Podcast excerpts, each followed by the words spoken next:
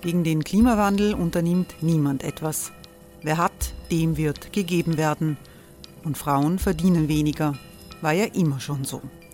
Man ärgert sich und macht weiter. Was aber, wenn nicht? Wir haben eine Idee. Die Falter Arena macht die Bühne frei für Menschen und Projekte, die das Land verändern. Mein Name ist Eva Konzett. Ich leite das Politikressort im Falter. Und am Sonntag, den 26. Mai, veranstalten wir im Wiener Stadtsaal die nächste Falter Arena. Mit dabei unter anderem der ehemalige Politiker und Neosänger Matthias Strolz, Theresa Imre von Markter, Sonja Jöchtel von Love Politics oder Kari Ochsner von Ochsner Wärmepumpen. Machen statt jammern. Wir schauen uns an, wie das funktionieren kann. Kommen auch Sie vorbei. Alle Informationen und Tickets finden Sie unter falter.at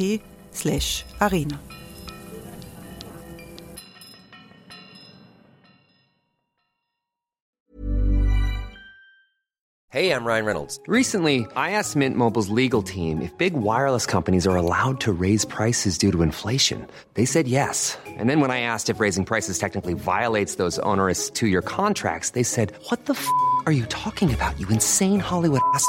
So to recap, we're cutting the price of Mint Unlimited from $30 a month to just $15 a month. Give it a try at mintmobile.com slash switch. $45 up front for three months plus taxes and fees. Promo rate for new customers for limited time. Unlimited more than 40 gigabytes per month. Slows. Full terms at mintmobile.com.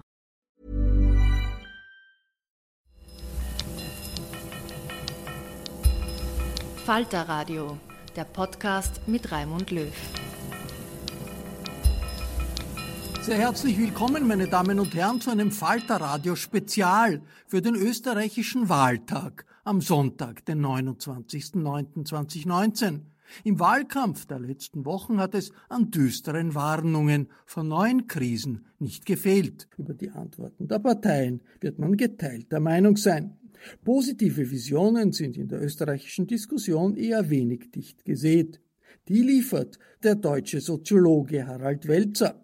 Welzer sieht in den Errungenschaften an Freiheit, Sicherheit und Demokratie, die wir in den letzten hundert Jahren erreicht haben, ein gutes Fundament, mit den Herausforderungen der Zukunft fertig zu werden. Alles könnte anders sein. Eine Gesellschaftsutopie für freie Menschen, so lautet der Titel seines neuen Buches, das Welzer im Wiener Stadtgespräch vorgestellt hat. Danach gab es eine lebhafte Diskussion Welzers mit Peter Huemer, der Wälzer mit dem Aufstieg des rechtsextremen Nationalismus in Österreich und Deutschland konfrontiert hat. Harald Welzer erklärt einmal, warum er in turbulenten Zeiten ein positives Buch geschrieben hat. Ja, schönen guten Abend. Ich bin stolz, in, dieses, ähm, in diese Gesprächsreihe eingeladen zu sein und finde es ganz toll, dass so wahnsinnig viele Leute gekommen sind.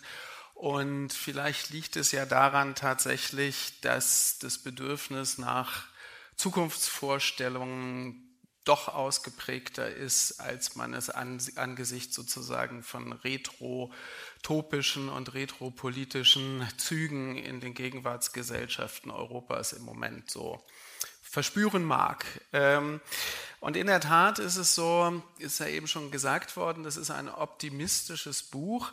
Ich kann Ihnen sagen, das ist das schwierigste Buch, was ich jemals geschrieben habe. Warum? Weil dieses Buch durch und durch positiv ist. Und ähm, wir alle, und ich nehme an, Sie auch alle hier im Saal, sind wahnsinnig routiniert im Schlechtfinden von Entwicklungen. Äh, wahnsinnig routiniert im Besorgtsein, wahnsinnig routiniert im Kritisieren und so weiter und so weiter. Und insofern ist es auch eine Art von Teil der Benutzeroberfläche unseres Typs von Gesellschaft, dass wir sehr gut darin sind, Dinge schlecht zu finden. Wir sind aber sehr schlecht darin, Dinge gut zu finden. Und wir haben ein ganz großes Problem, ähm, sowohl in der Vorstellung unserer Form von Gesellschaft, ähm, wenn wir gewissermaßen nicht in der Lage sind, die zivilisatorischen Güter, die gemachten Fortschritte, die Standards, die uns die Basis für weitere Handlungsperspektiven geben, wenn wir die nicht zur Kenntnis nehmen, sondern immer nur denken, irgendwas könnte besser sein, irgendwas ist jetzt schlecht, irgendwer funktioniert nicht, irgendwer driftet nach rechts, irgendwer und so weiter und so weiter. Also alles das worin wir routiniert sind. Und dann kommt noch das Problem mit dem Klimawandel on top und das Artensterben auch und alles dieses und so. Und wenn wir aber uns vergegenwärtigen, dass eine moderne Gesellschaft, die offene Gesellschaft unseres Typs, sozusagen der Typus der westlichen Nachkriegsgesellschaft, der westeuropäischen Nachkriegsgesell äh, Nachkriegsgesellschaft, ist ein Entwicklungsprojekt. Es ist von Anfang an ein Entwicklungsprojekt gewesen und es ist notwendigerweise ein Entwicklungsprojekt, weil sich die Umwelten, in denen man existiert, sowohl individuell als auch als Gesellschaft, permanent in Veränderung befinden. Und das Projekt der Moderne ist so wenig äh, an ein Ende zu bringen wie das Projekt der offenen Gesellschaft. Das ist ein Sachverhalt, der scheint mir vollkommen evident zu sein, genauso wie der Sachverhalt, dass dieses, wenn das zutreffend ist, dass es ein Entwicklungsprojekt ist, wir eine bestimmte Vorstellung, eine Kategorie oder mindestens ein Bild von einer gestaltbaren Zukunft haben müssen, um die Entwicklung sozusagen als verantwortliche Bürgerinnen und Bürger mit übernehmen zu können und auch diese zukünftige Gesellschaft gestalten zu wollen. Und das Problem in der Gegenwart, eben in Gesellschaften unseres Typs, ist, dass Zukunft völlig abhanden gekommen ist. Das ist, äh, könnt, wir haben ja nicht viel Zeit hier zu referieren. Und wenn ich damit anfange, fange, hört es nie auf. Aber meines Erachtens äh, deutet sich die Phänomenologie der Zukunftslosigkeit in einem Spektrum äh, an. Das fängt damit an, dass in der Bundesrepublik pausenlos Schlösser neu aufgebaut werden, so als würde sich eine moderne demokratische Gesellschaft am Beginn des 21. Jahrhunderts in den Bildern des Absolutismus selber verstehen. Man muss sich immer vorstellen, es wird ja auch in Zukunft noch Historikerinnen geben. Und die werden mal im Jahr 2500 versuchen rauszukriegen, wie die Leute am Anfang des 21. Jahrhunderts getickt haben, weil sie am Anfang des 21. Jahrhunderts mit Problemen konfrontiert gewesen sind, die es im 20. Jahrhundert so fühlbar noch nicht gegeben hat. Ja? Insbesondere ökologisch verursachte Stressfaktoren auf die Gesellschaft. Klimawandel ganz vorne, aber vieles andere auch. Und die damit verbundenen sekundären Folgen wie äh, größere Flüchtlingszahlen und so weiter und so weiter. Ja, das sind Probleme. Und da würde man ja als rational denkender Historiker oder Historikerin des Jahr 2500 sich mal angucken, was haben die denn eigentlich gemacht? Wie haben die darauf reagiert? Was war das für eine Form von Gesellschaft? Und dann sind sie total erstaunt, womit sich diese Gesellschaften beschäftigt haben. Unter anderem eben äh, mit solchen Formen der Selbstvergegenwärtigung in Gestalt anderer Zeitalter. Ich stelle mir immer die Leute vor, die dann gerade in so einen Workshop so reinkommen. Da sitzen die Kolleginnen und Kollegen da und ja, die haben wahnsinnig viel mit Gender-Problematik und sowas ähm, waren sie unterwegs und äh, es ging schon auch um Gleichheit, Anerkennung und dies und das und jenes. Und dann kommt so einer rein und der hat einen Prospekt von Mercedes in der Hand sagt, hey, die haben Stadtgeländewagen gehabt.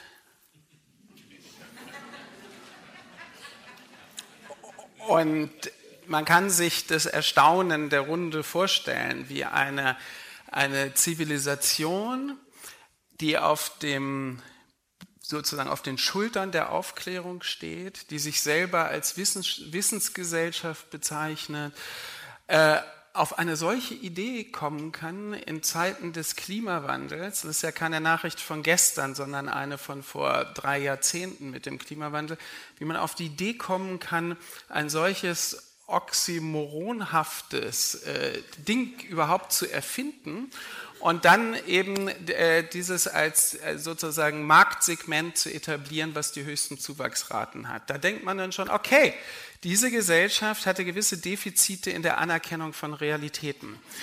Und das Interessante ist ja auch, ich komme aber gleich zu meinem eigentlichen Thema zurück, das Interessante ist ja, Sie alle kennen die Fridays for Future, die, die, wie soll man sagen, überraschendste und beeindruckendste soziale Bewegung, die wir seit Jahrzehnten gesehen haben. Und die unter anderem äh, ja ein, eine historische Erstmaligkeit insofern darstellt, weil wir traditionell mit dem Bild durch die Welt laufen, die Jugendlichen, die jungen Menschen, das sind die mit den Fantasien, mit den Träumen, mit den Illusionen Und die Erwachsenen, das sind ja die mit dem Realismus und der Vernunft. Und wir haben zum ersten Mal im Generationenverhältnis eine vollständige Umkehrung des Ganzen. Das meine ich überhaupt nicht witzig, ich meine das total ernst, weil die Zentralargumentation dieser 15, 16, 17-Jährigen besteht ja darin zu sagen, guckt euch bitte die Fakten an. Und dann sehen Sie die ganzen Talkshows, wo, also dann, ich kenne mich in der Bundesrepublik besser aus, aber in Österreich wird es nicht anders sein, wo denn so erwachsene äh, Angehörige der Funktionselite sitzen und dumme Sachen sagen, die mit der Wirklichkeit nichts zu tun haben. Und die zentrale Dummheit ist, die Vorstellung zu hegen, dass man mit den Strategien, mit denen man in der zweiten Hälfte des 20. Jahrhunderts extrem erfolgreich gewesen ist, auch erfolgreich durch das 21. Jahrhundert kommen könnte. Das kann man in der Tat nicht. Das werden die sozusagen die Überlebensbedingungen auf der Erde schlicht und ergreifend nicht zulassen. Und das kann man erkennen. Das ist auch nicht das Neueste vom Tage. Auch das weiß man seit Jahrzehnten, wenn man Wissenschaft äh, rezipiert und ernst nimmt. Aber das wird gewissermaßen mit einer unfassbaren Routine ignoriert. Und jetzt komme ich auf das äh, Routinierte zurück. Und die Routine, die auf der anderen Seite dazugehört, ist gewissermaßen ständig alarmistisch zu äh, argumentieren, dass die Apokalypse kurz davor besteht und der Untergang nah ist und dies und das und jenes. Und dann muss man halt irgendwie mahnen und warnen. Und meine ganzen Kolleginnen und Kollegen aus der Nachhaltigkeitsszene, im weitesten Sinne, die stehen ja in der Tat heute vor einem ganz fundamentalen Problem, was sie auch nicht müde werden zu beklagen. Und das Problem besteht darin, dass alle alles wissen, aber das genaue Gegenteil davon tun. Ja? Und das ist der Mind-Behavior Gap, so nennt man das vornehm. Und äh, die große Frage richtet sich jetzt immer darauf, wie, wie überbrücken wir diesen Gap? Was macht man jetzt mit dieser Lücke? Und in Diskussionen zu diesem Thema sage ich dann immer gerne an gewissermaßen die Guten, die jetzt die Sorge haben, warum, wie kriegen wir die Leute ins Handeln, dann frage ich immer, was habt ihr denn anzubieten? Was habt ihr denn anzubieten? Was hättet ihr denn für eine attraktive Erzählung, die so toll ist, dass die Menschen gerne darauf einsteigen würden und sich selbst im Kontext dieser Erzählung, selbst in der Gestalt dieser Erzählung verstehen wollen würden, ja, diese Erzählung selber weiterschreiben würden als Gesellschaftsmitglieder, als zukunftsfähige Gesellschaftsmitglieder. Und dann sieht man, nee, da ist gar nichts anzubieten, außer negativer Argumentation. Äh, kein Bild einer Zukunft, die attraktiver ist als die Gegenwart. Kein Entwurf, wie man angesichts der Bedingungen, die ich skizziert habe, angesichts einer mehr und mehr stresshaften äh, Situation von außen, die sich dann in politischem Irrsinn im Inneren auswirkt und übersetzt, wie man, wie man aus solcher einer Situation heraus vielleicht sagen kann, okay, wir leben aber in einer Gesellschaft, die trotz allem, was im Moment als Stressor wirkt, aus der Sicht von Personen von vor 100 Jahren im selben Land als eine totale Utopie erschienen wäre, als eine unvorstellbare, unrealisierbare Utopie. Wir leben heute utopisch aus der Sicht von Menschen von vor drei oder vier Generationen. In jeglicher Hinsicht, ob die Lebenserwartung, die, der Lebenskomfort, die materiellen Umstände, die man hat, die Freiheitsgrade, die Sicherheit, ähm, die vorhanden ist und so weiter und so weiter, ist ein utopischer Zustand. Ja? Und dann ist jetzt die interessante Frage, wenn es möglich gewesen ist, innerhalb der letzten Jahrzehnte eine solche zivilisatorische Weiterentwicklung zu machen, warum stellt man sich denn jetzt hin und hat nichts anzubieten? Wie sollte denn das irgendwie adaptierbar sein. Dann gibt es immer den, ich glaube, Sie haben es eben auch den Begriff genommen, Menschen mitnehmen. Ja, aber wohin? Ja, wohin? Also man kann doch nicht, das geht jetzt natürlich nicht gegen Sie, aber generell gegen diese Vorstellung, man kann doch nicht die Idee haben, Menschen auf etwas hin mitnehmen zu können, wo man gar nicht sagt, was das sein soll außer die, die, die sozusagen das Festhalten am Gegenwartszustand. Und das ist ja auch das Kennzeichen von real existierender Politik. Auch hier spreche ich wieder über die Bundesrepublik, dass im Grunde genommen die Kategorie Zukunft, die Kategorie von Gestaltung von Zukunft keine Rolle spielt, sondern gewissermaßen das Zusammenhalten der zerfasernden Gegenwartsgesellschaft. Ja? So. Und das schafft natürlich einen Tunnelblick. Und man muss auch sehen, mitnehmen, wohin.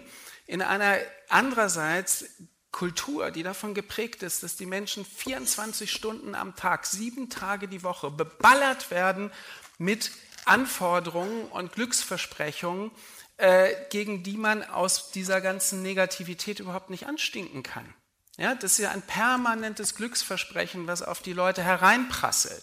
Dieses an Konsum gebundene Glücksversprechen was ja insofern einen Suchtcharakter hat, weil jedes neue Produkt ja das Glück entwertet, was man gehabt hat, als man das vorhergängige gekauft hat. Ja?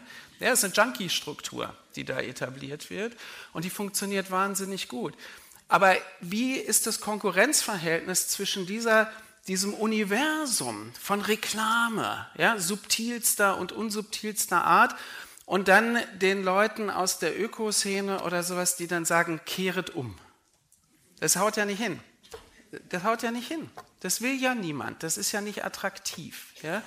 Und deshalb der Versuch, ein positives Zukunftsbuch zu schreiben, mit dem theoretischen Anspruch, der ist natürlich sehr ambitioniert und wird auch natürlich nicht eingelöst in dem Buch, das zu tun, was die Sozialwissenschaften seit 30 Jahren versäumt haben, nämlich moderne weiterzudenken.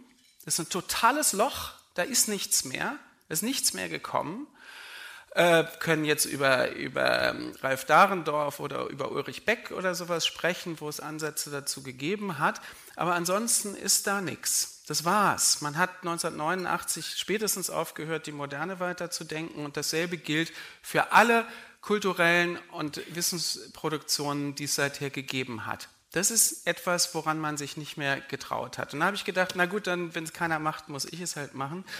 Und die Idee ist tatsächlich, und deshalb ist es schwer gefallen, sozusagen nicht eine Utopie zu schreiben des klassischen Typs, also die Masterplan-Utopie, die Blaupause für eine bessere Welt, am besten noch mit der Vorstellung, dann gibt es auch noch den besseren Menschen, weil darüber hat uns das 20. Jahrhundert belehrt, dass solche Utopien tödlich sind, weil sie immer die zentrale Eigenschaft haben, dass es Leute gibt, Menschen, Gruppen, die sich den Beglückungsfantasien der Erfinder dieser Utopien nicht fügen mögen. Die muss man dann umbringen. Das ist so. Ja, das ist die Erfahrung des 20. Jahrhunderts, wo es realisierte Utopien gegeben hat, Nationalsozialismus, andere totalitäre Gesellschaften. Das geht nicht, das kann man vergessen, das wissen wir. Ist aber auch gar nicht nötig, weil ich der Auffassung bin, dass es sehr viele utopische Elemente in unseren Gegenwartsgesellschaften gibt. Eben die realisierte Freiheit, die realisierte Sicherheit, die realisierte Teilhabe über Demokratie und sonst was. Es sind ja realisierte Utopien. Es ist ja nicht nichts. 200.000 Jahre Menschheitsgeschichte und ganz am Ende gibt es mal solche realisierten Utopien und wir sind ein Teil davon. Das heißt, das können wir ja weiterhin gebrauchen und dann die Frage verfolgen, was müssen wir denn weglassen, damit man das erhalten kann und was müssen wir dazu tun, damit man es weiterentwickeln kann. Und insofern ist meine, meine utopischer Versuch, diese Gesellschaftsutopie für freie Menschen, ist eine Kombination. Es ist eine Kombinatorik aus unterschiedlichen Bausteinen mit Vorschlägen, die noch nicht realisiert sind, die man aber zum Beispiel wie die autofreie Stadt ohne weiteres realisieren kann. Äh, und was große Vorteile bieten würde, da können wir in der Diskussion noch ein, drauf eingehen. Aber worum es mir im Kern geht, ist, dass wir in einer Gesellschaftsform leben, die größere Handlungschancen bietet, als je eine Gesellschaft vorher es ihren Mitgliedern geboten hat. Und deshalb ist es so schmählich geradezu, äh, dass sozusagen die Standarderzählung ist, man kann ja nichts machen. Oder es ist alles so komplex oder das geht ja nicht. Und wenn einem gar nichts mehr einfällt, gibt es immer noch die Chinesen, die nicht mitmachen würden bei dem Ganzen. Ja. Aber tatsächlich leben wir in einer Form von Gesellschaft, die es jedem Einzelnen und jeder Einzelnen erlaubt, sofort mit etwas anzufangen. Ja? Und das kann eine konkrete Umsetzung sein, wie es im Rahmen von Transition Towns und sonst was vielfältig erprobt wird. Das können andere Formen von Ökonomie sein, wie sie in der Gemeinwohlökonomie erprobt und praktiziert werden. Oder es kann auch Protest sein, wie er sehr erfolgreich eben von den Kids jetzt vorgetragen wird. Ja? Und mir kommt es darauf an, ohne das jetzt im Einzelnen ausbuchstabieren zu können, dass es um den Fahrtwechsel geht. Und einen Fahrtwechsel kann man nur einleiten, indem man tatsächlich seinen Schritt in eine andere Richtung lenkt. Und sei es nur in einem ganz kleinen Ausschnitt, sei es nur in einem Element seiner professionellen Tätigkeit oder seiner privaten Existenz. Warum? Weil die Wahrscheinlichkeit, dass ein zweiter, dritter, vierter Schritt genau in diese Richtung dieses Pfades läuft, systematisch immer weiter anwächst. Und wenn ich den ersten Schritt nicht mache, wächst immer die Wahrscheinlichkeit an, dass es diesen zweiten, dritten, vierten Schritt nicht geben wird. Das ist total einfach. Und man muss, um diesen Fahrtwechsel zu machen, weder vorher den Kapitalismus beseitigen, noch den globalen Süden befreien, noch die Vogonen bekämpfen, noch sonst irgendwas, sondern man kann das tun, solange man in einer freien Gesellschaft lebt. Okay? Das gibt dem Ganzen auch eine politische Dimension, weil auf einer anderen Ebene, das ist jetzt aber nicht Thema meines kleinen Impulses, ist es natürlich so, dass wir eine Entwicklung haben, Sie in Österreich sozusagen etwas avancierter als wir in der Bundesrepublik, dass diese Form von Gesellschaft unter Angriff steht und der Widerstand gegen diesen Angriff verhängnisvoll gering ist. Und wenn man offene Gesellschaft erhalten will und Möglichkeiten, sich auch zu dem auch ökologisch notwendigen Fahrtwechsel zu verhalten, dann muss man die offene Gesellschaft verteidigen. Das geht überhaupt nicht anders. So. Und äh, ich will es mal erstmal dabei belassen, aber Ihnen noch ein kleines Stück vorlesen, was, ähm, was, was eigentlich der Grund ist, weshalb ich dieses Buch geschrieben habe. Ähm, Kommentiere ich das jetzt vorher oder hinterher? Äh, ne, ich lese es einfach mal vor. Man kann ja auch mal was vorlesen. Vor einigen Jahren hatte ich das große Vergnügen, eine traumhafte Flussfahrt zu machen. Geführt von einem Fischer in seinem kleinen Boot, auf das gerade mal acht Passagiere passten. Das Licht war großartig an diesem frühen Tag. Und wir sahen Scharen von Seeschwalben und Beckers, Bekassinen auf dem Wasser, Milane und Fischadler hoch am Himmel, Biber am Ufer und sonst noch alles Mögliche. Zwischendurch picknickten wir und der Fischer holte Räucherfisch, Hechtsalat und Bier aus seinen Kühltaschen. Und ich dachte, das Leben kann schon sehr gelungen sein. Der Fluss, den wir herabfuhren, war nicht der Amazonas. Es war auch nicht der Mississippi obwohl das Grundgefühl schon sehr Mark Twain-mäßig war. Es war die Havel. Und wir fuhren von Havelberg, wo Elbe und Havel zusammenfließen, in Richtung Berlin. Die Havel wird gerade renaturiert. Das heißt, Uferbefestigungen werden beseitigt, abgeschnittene Flussarme wieder angeschlossen, Überflutungswiesen wieder mit dem Fluss verbunden. Daher diese beeindruckende Landschaft. Irgendwann einmal, wenn dieses größte Flussrenaturierungsprojekt Europas abgeschlossen ist, wird man einen Eindruck bekommen können, wie so ein Fluss aussieht, wenn er nicht industriell genutzt wird. Aber auch jetzt schon war die Natur überwältigend. Als wir gegen Nachmittag zurückfuhren, fragte ich meine Mitreisenden, allesamt ökobewegt und beim NABU oder beim WWF oder so, was sie dann im tiefsten Innersten antreibe, sich für die Umwelt zu engagieren und wie wir alle tief berührt von so einem Ausflug zu sein. Die Antwort, die mich am nachhaltigsten beeindruckt hat, war die von Rocco Buchter, der für den NABU das Projekt der Renaturierung leitet und der uns auf unserer kleinen Reise auch am meisten über die Havel erzählt hatte. Rocco stammt nämlich aus der Gegend. Sein Großvater war ein Kind dieser Region, kräftig, vital, eine Art Traumoper für kleine Jungs, die zu so einem Großvater aufschauen. Der kannte die Havel noch im ursprünglichen Zustand. Aber dieser Fluss, sein Fluss, war immer weiter verschwunden. Mit ihrer zunehmenden Nutzung als Wasserstraße in DDR-Zeiten, ihrer Begradigung und Vertiefung und auch ihrer Verschmutzung wurde die Havel immer trüber und armseliger. Und genauso erging es, wie Rocco erzählte, auch seinem Großvater. Der wurde immer verdrießlicher und trauriger Und die Veränderung betraf nicht nur die Stimmung, auch körperlich baute der gewaltige Mann stark ab, wurde immer weniger und Rocco litt mit ihm. Aber natürlich konnte er ihm nicht im geringsten aus seiner Misere helfen. Der Mann ging mit seiner Landschaft zugrunde. Und der Zwölfjährige, der den Zusammenhang klar verstand, sagte dem verzweifelten Großvater, Opa, ich verspreche dir, ich mache das wieder gut. Und tatsächlich, da saß er nun, Rocco, und machte die Habel wieder gut. Und ähm, Sie verstehen vielleicht, wieso ich diese Geschichte an den Anfang gestellt habe, dieses utopischen Buches, weil es ja völlig faszinierend ist, dass hier ein Junge ohne jede Macht, ohne jede historische Kompetenz, ohne irgendwas in einem totalitären System ein Versprechen macht, was zum Zeitpunkt, wo er das gibt, völlig unrealistisch ist.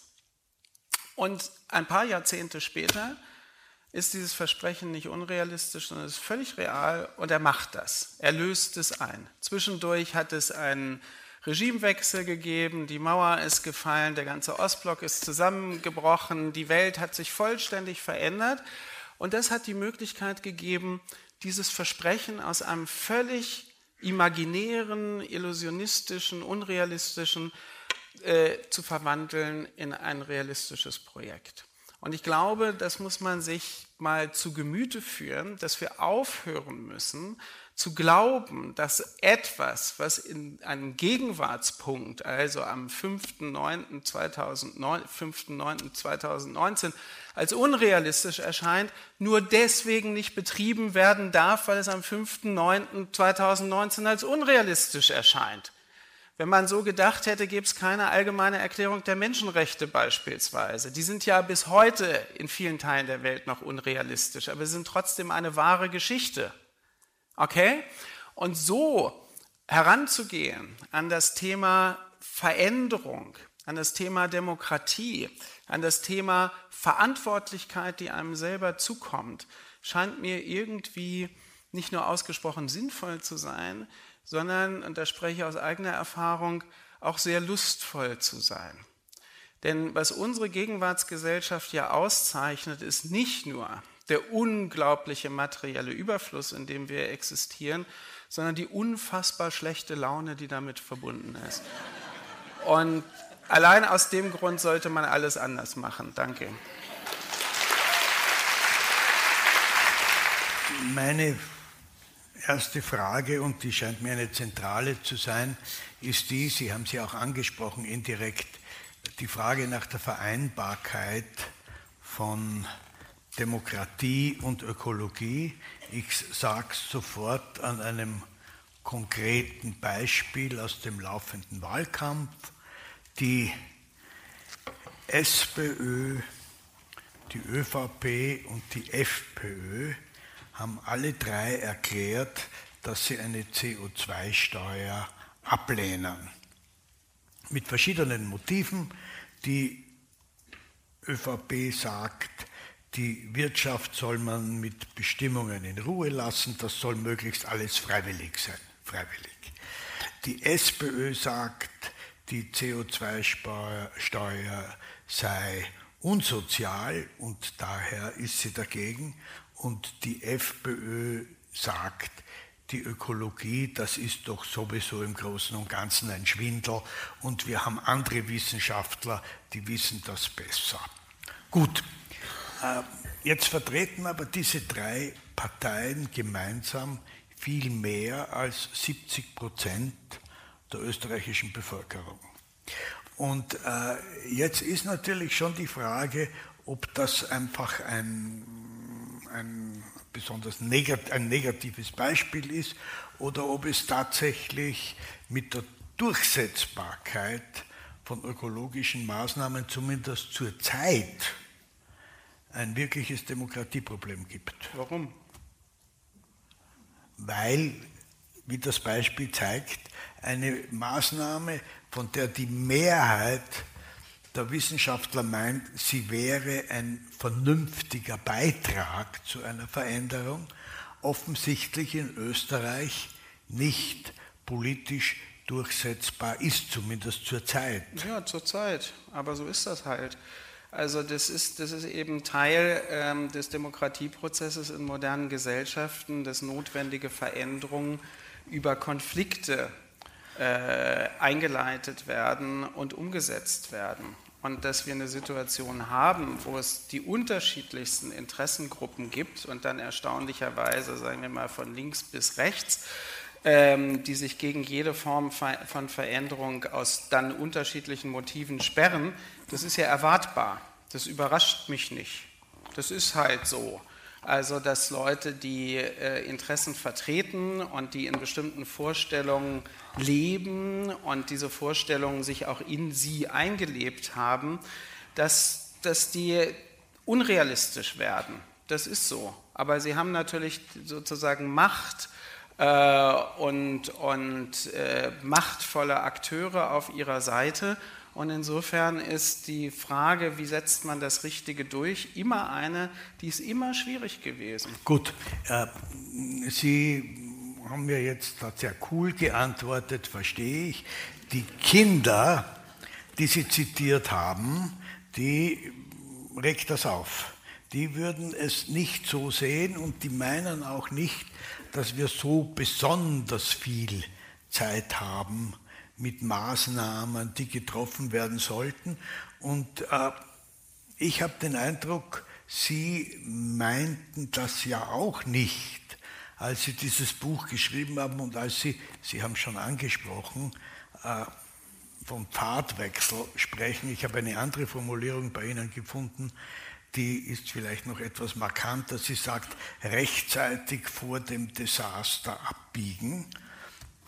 Und äh, Sie sagen auch, worum es geht, sind Beispiele, positive Beispiele und machen wir es konkret. Es ist ja schon das Auto angesprochen worden, wobei mir nicht ganz klar war, was ihr Klatschen gemeint hat.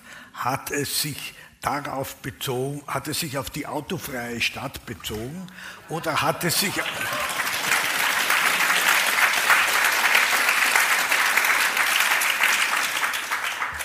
Oder hat es sich auf die Einwände dagegen bezogen, die Frau Teiber angesprochen hat? Jetzt klatschen bitte die anderen. Ist, ist nicht der Fall. Gut, also, die autofreie Stadt, Beispiel. Ähm, da gibt es ein Beispiel, das Sie auch zitieren, das schon äh, wesentlich in die Richtung geht, Kopenhagen. Würden Sie das als ein würden Sie das als ein Beispiel nehmen, äh, das ausbaufähig ist und exemplarisch in Europa werden kann, demnächst, demnächst? Naja, es gibt sogar ein Beispiel, wo es umgesetzt ist. Das ist Pontevedra in Galicien, in Nordspanien. Das ist eine kleinere äh, Stadt, 70.000 Einwohner, aber da ist es einfach umgesetzt worden. Da hat die, mhm. die, die, der Bürgermeister und die Kommune beschlossen, das zu tun. Die haben das gekoppelt mit einem kostenlosen Shuttle-Transfer. Also man lässt sein Auto, wenn man denn noch eins hat, draußen vor der Stadt stehen und in der Stadt gibt es keine Autos mehr.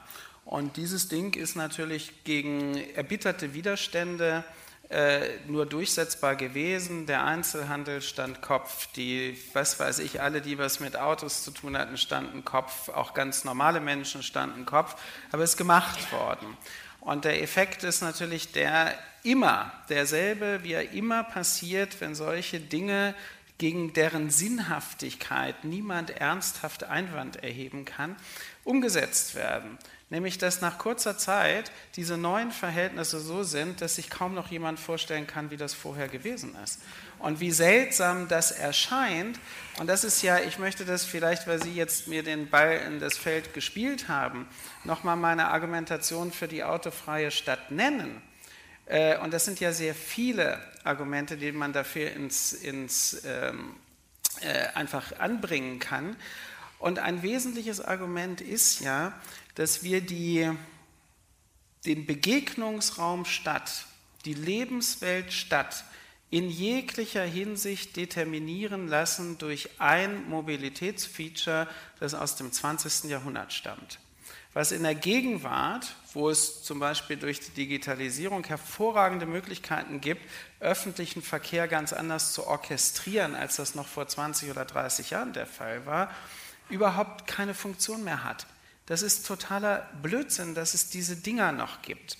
Jetzt haben wir in der Bundes- und wir könnten jetzt, das ist sozusagen das Einfachste, ich kann mit Klima argumentieren und sagen, dieses Verkehrsmittel ist zu einem erheblichen Anteil an den Emissionsmengen beteiligt. Okay? Dazu produziert es Lärm, dazu produziert es Unsicherheit, dazu produziert es eine, eine widerwärtige Ästhetik unserer Lebenswelt.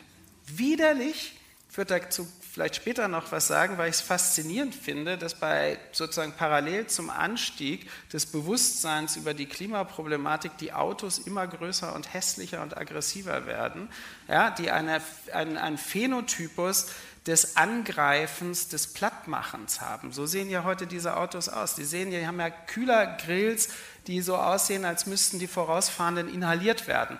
Und Fußgänger und sowas sowieso. Ich frage mich, wo kommt das her? Ich meine auch das nicht wirklich als Witz. Das ist ja was sehr Seltsames. Ähm, also das wäre ein Teil. Das leuchtet ja sofort ein, dass sozusagen mit dem, mit dem Rausschmeißen dieses Verkehrsmittels aus der Stadt sozusagen die physikalischen Lebensbedingungen schon besser werden. Gut. Nee, ich war noch nicht fertig. Ähm, ein anderer Punkt, und das betrifft Wien in viel geringerem Maße als deutsche Großstädte, weil ihr hier eine viel bessere Wohnungsbaupolitik seit vielen, viel, seit langer, langer Zeit verfolgt. In der Bundesrepublik ist die Situation extrem verschärft weil die öffentlichen Hände allen kommunalen Wohnungsbestand verhökert haben, weil man ihnen das in Deregulierungsphasen eingeredet hat, dass das super sei. Ich war gestern auf einer Tagung von Wohnungsbauunternehmen, die weinen alle bitterlich, was da angerichtet worden ist. Aber wir sehen zum Beispiel, dass in der teuersten Stadt Deutschlands, das ist München, 12,6 Prozent der Stadtfläche von parkenden Autos belegt werden von Parkenden, nicht von Fahrenden. Wenn Sie fahrende Autos dazu rechnen, haben Sie ein Vielfaches der Fläche und München ist nicht zufällig die am meisten versiegelte Großstadt in Deutschland, möglicherweise in ganz Europa. Ist ziemlich interessant, oder? Warum? Weil die diese Autos haben.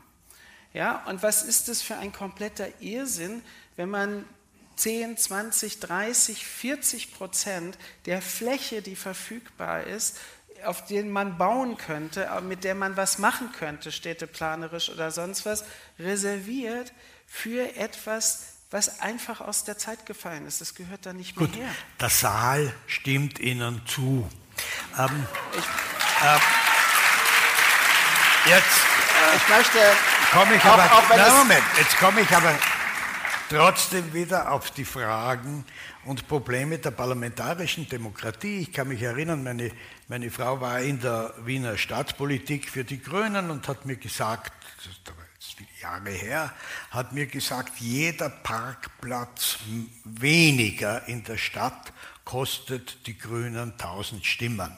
Das mag sich, ja klar, Ihnen ist es wurscht, den Grünen ist es nicht wurscht. Äh, das mag sich etwas geändert haben. Wie die Situation in Deutschland ist, diesbezüglich kann ich nicht äh, beurteilen. Ich erinnere mich nur, dass die deutsche Bundeskanzlerin sich vehement in Europa eingesetzt hat gegen striktere Abgasregelungen, weil die deutsche Autoindustrie die letzten 25 Jahre praktisch verschlafen hat und dann am Schluss auch noch massiv betrogen hat.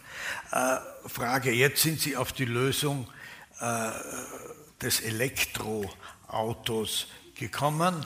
Das Elektroauto halten wir für besser als den Diesel, aber wir, wir halten es für in keiner Weise eine Lösung eines anstehenden Problems. Da sind wir uns, glaube ich, einig.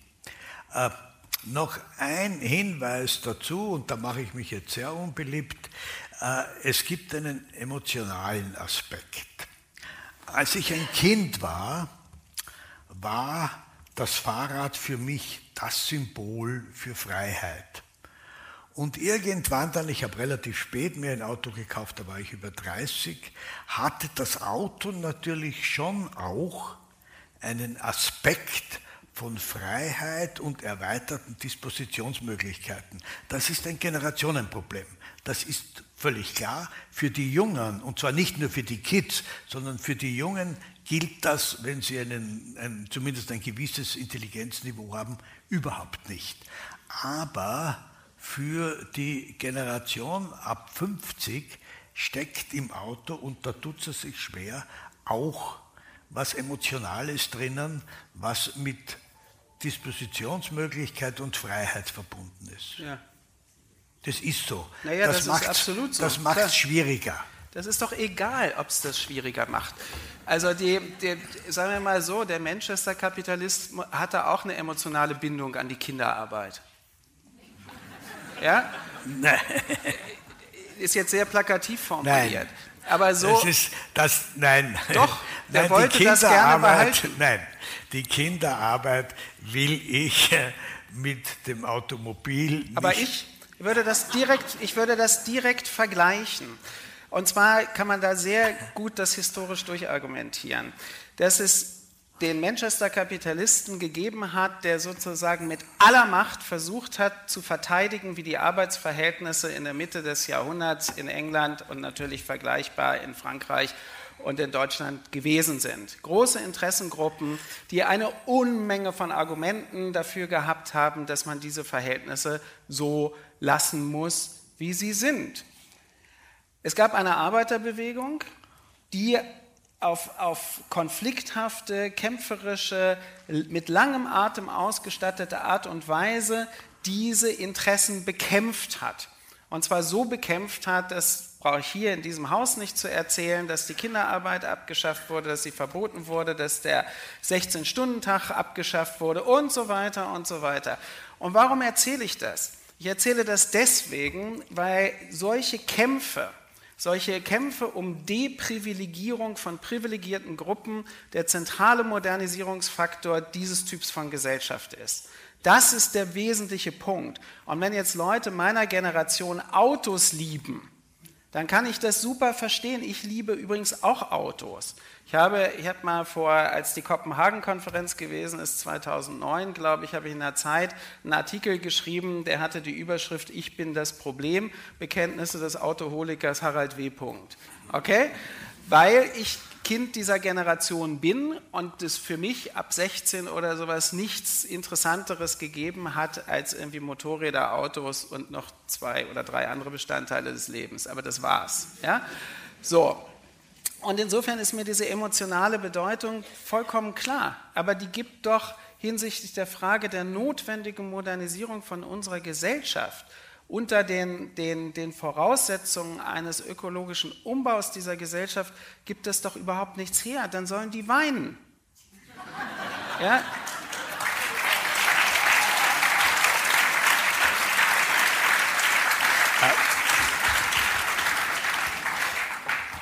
Äh, wir ergänzen einander wundervoll, weil ich sage, ja, da gibt es aber schon das eine oder andere Problem in der Realisierung und Sie sagen drauf, wurscht. Ja, und also politisch. Das ist, ich, also, äh, das ist das, was Sie als utopischen Realismus bezeichnen, ja. ein Begriff, der mir sehr gut gefällt und den, äh, der Mehrheit der Wirtschaftswissenschaftler gefällt der Begriff weniger. Ist das so? Die versuchen, die Mehrheit der Wirtschaftswissenschaftler, die versuchen, das gegenwärtige System in einer modif natürlich modifizierten Form zu retten und fortzusetzen. Das heißt, aus dieser Konsumgesellschaft, die uns ja alle auch nicht nur unglücklich, sondern auch glücklich gemacht hat. Es ist ja nicht so, dass der Konsum nur Unglück ist, die uns auch äh, äh, Befriedigung gebracht hat, aus dieser Konsumgesellschaft nicht aussteigen zu müssen. Äh, die Frage Ryan Reynolds here from Mint Mobile. With the price of just about everything going up during inflation, we thought we'd bring our prices down. So to help us, we brought in a reverse auctioneer, which is apparently a thing. Mint Mobile unlimited premium wireless. Ready to get 30, 30, bit to get 30, bit to get 20, 20, 20, bit to get 20, 20, bit to get 15, 15, 15, 15 just 15 bucks a month. So, Give it a try at mintmobile.com slash switch. $45 upfront for three months plus taxes and fees. Promo rate for new customers for limited time. Unlimited more than 40 gigabytes per month. Slows. Full terms at mintmobile.com. die ich mir schon auch gestellt habe, weil ja ganz offensichtlich ist, dass wir aus diesem System aussteigen müssen. Das, da, muss man, da muss man nicht ideologisch geschärft sein, das sieht einfach jeder. Die Frage ist, bei, gerade bei der Wirtschaftswissenschaft, und ich weiß, das Problem gibt es auch in Wien, bei der Wirtschaftsuniversität, ist es Fantasielosigkeit, ist es einfach das Folgen des politischen Mainstreams oder was ist es, warum die Wirtschaftswissenschaft so wenig bis jetzt äh, eingestiegen ist auf das, was sie als einen utopischen Realismus bezeichnen und äh, wofür sie in ihrem Buch eine Gesellschaftsutopie für freie Menschen plädieren und woran sie arbeiten. Also wenn ich polemisch wäre, was ich ja nicht bin, dann würde ich sagen, Wirtschaftswissenschaft ist im strengen Sinne keine Wissenschaft. Ähm,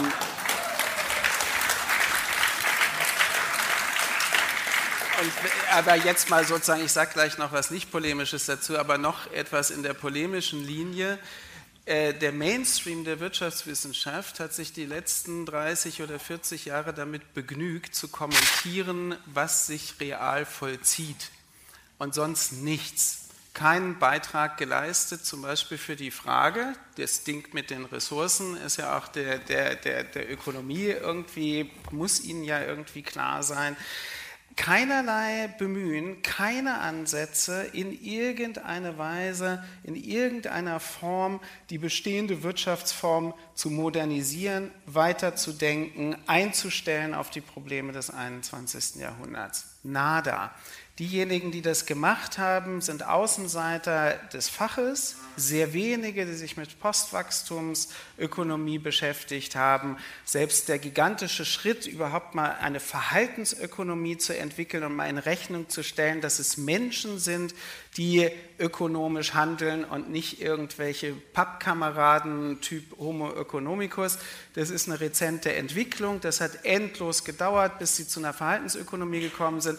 Das heißt, es ist eine vollständig unfruchtbare akademische Wissenschaft. Sie ist vollständig unfruchtbar. Man kann es übrigens auch daran sehen, ich vermute mal, dass wenn man jetzt in die Anfängervorlesungen geht, werden die armen Studierenden erzählt kriegen, dass Kapitalismus ohne Zins nicht funktioniert und alle diese Dinge, ja, alle Glaubenssätze, die sie alle gelernt haben. So, und jetzt bin ich milder und sage, das trifft natürlich nicht nur für Wirtschaftswissenschaftler und Ihnen zu, sondern für alle anderen disziplinären Vertreter auch. Hier kriegen wir wieder eine emotionale Komponente. Menschen lieben das, was sie einmal gelernt haben und für den Rest ihres Lebens anderen vorbeten. Das finden die super. Und sie finden es total kränkend, wenn diese Wir reden Gewissheiten... aber von Wissenschaft. Wissenschaft, ja. Ja, ich rede bei- auch von Wissenschaft. Bei Wissenschaft sollte es nicht so funktionieren, Jetzt, wie Menschen halt funktionieren zu Hause. Also, Max Planck, der äh, irgendwelcher transformatorischen Umtriebe unverdächtig ist, hat mal wunderbarerweise gesagt, Lehrmeinungen pflegen dann auszusterben, wenn die Fachvertreter tot sind. ja? ja, ja, weil es natürlich ein eine extrem strukturkonservatives Betriebssystem ist, Wissenschaft. Und alle Disziplinen in sich sind strukturkonservative Betriebssysteme. Deshalb ist Wissenschaft, sagen Sie es nicht weiter, überhaupt nicht innovativ, aus dem Modewort der, der Epoche, aber nicht mal das sind sie. Sie sind es nicht. Aus der Wissenschaft kommen keine relevanten Impulse für die Fortsetzung des zivilisatorischen Projektes. Können Sie zitieren, Welzer. Gut. Jetzt, äh, jetzt, haben Sie, jetzt haben Sie über, ja, bis zu einem gewissen Grad kann man sagen, über Gegner gesprochen. Jetzt äh, reden wir darüber, wie Sie mit Ihren Freunden oder Anhängern umgehen, weil wenn wir sagen, also ein wesentlicher Kernaspekt des Buches ist, Sie wollen eine andere Mobilität, Sie wollen eine andere Energiewirtschaft, Sie wollen weniger Konsum. Äh, das sind alles Faktoren, wo Ihnen die sogenannten Ökos äh, vollständig recht geben. Glaube ich nicht mehr. Oh ja. Sie aber sagen, Sie aber sagen, wenn der Zeitfaktor, den ich ja auch schon angesprochen habe, wie viel Zeit haben wir denn für, für diese oder jene Entwicklung, wenn der Zeitfaktor angesprochen wird, dann sagen Sie zunächst einmal denen, die sagen, es ist fünf vor zwölf, ja. denen sollte man die Uhr wegnehmen. Mhm. Und ich zitiere aus Ihrem Buch, da schreiben Sie über die Zukunftsbilder der Ökologiebewegung, die sehen aus wie in der Rama-Reklam. Gut gelaunter, kinderreicher Mittelstand auf grünen Wiesen unter Windrädern. Das, das, das, liebe Ökos, reicht nicht. Da muss eine andere Zukunft her. Ja, und die Frage ist, warum hauen Sie eigentlich Ihre Verbündeten, und das sind ja in einer gewissen Weise Ihre Verbündeten, so in die Pfanne? Ich hau die ja nicht in die Pfanne, andere kommen ja auch schlecht weg.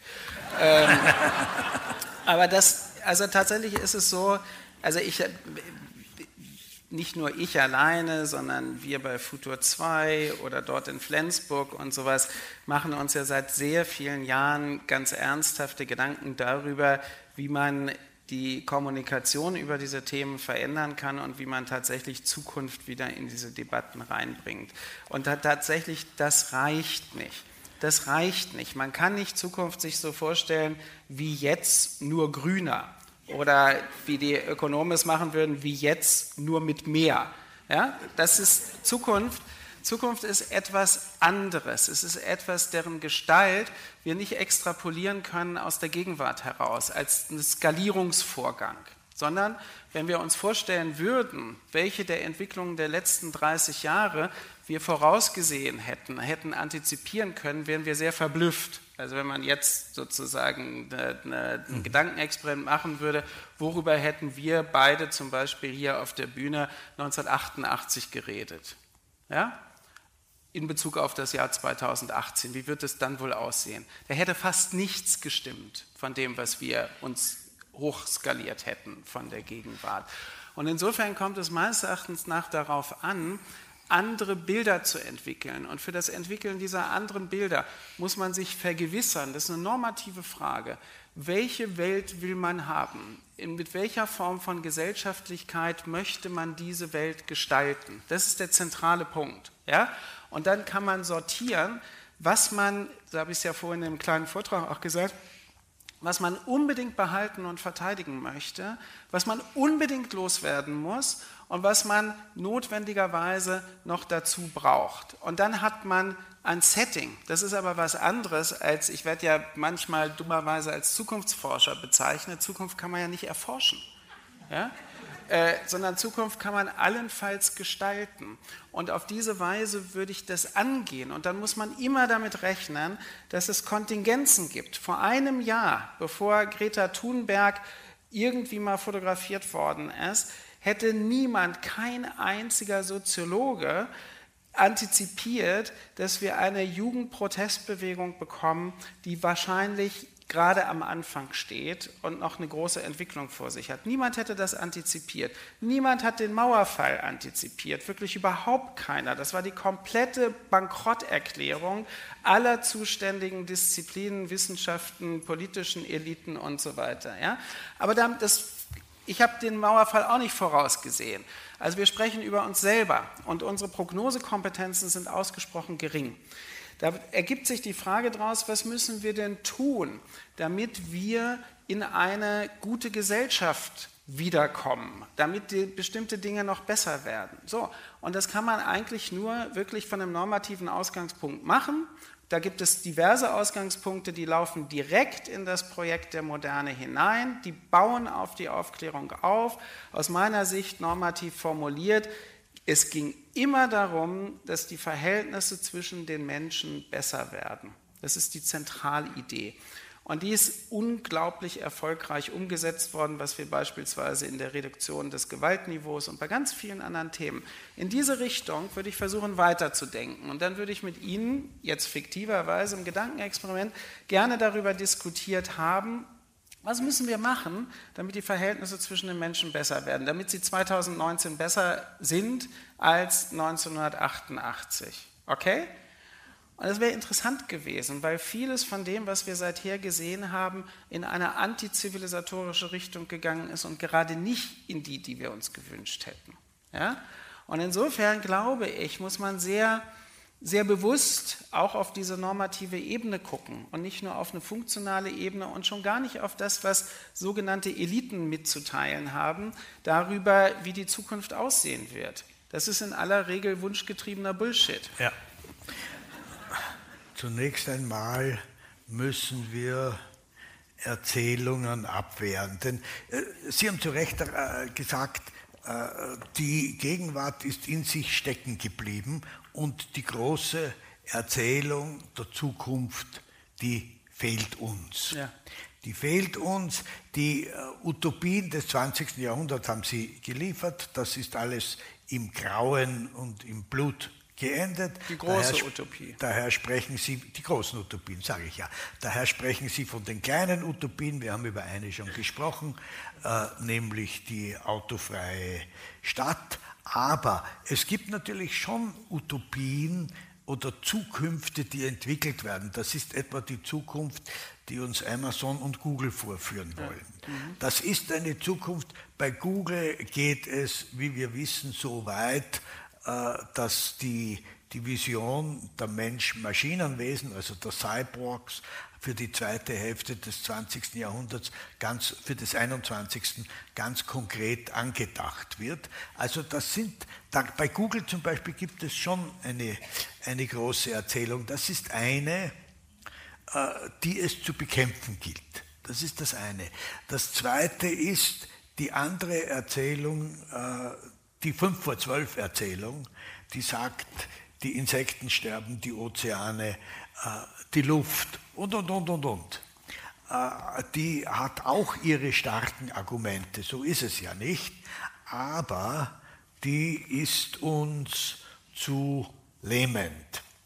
Äh, das, was Sie gemacht haben mit diesem Buch, ist genau dagegen anzuschreiben mhm. und zu sagen, wir sollten uns, gelegentlich piepst in dem Saal, das ist gut, äh, wir sollten uns äh, eine Zukunft überlegen, die sich kleinteilig zusammensetzt. Sie haben ja daher das Begriff, den, den Lego-Begriff verwendet, wo Sie sagen, es ist ja nicht so, dass die Elemente äh, jener Zukunft, die Sie sich vorstellen wage, die ich mir vage vorstelle, die wir jedenfalls jetzt unter dem äh, Begriff des Menschenfreundlichen und des friedlichen Zusammenlebens in einer Natur, die nicht zerstört ist. Das sind, das, weil die,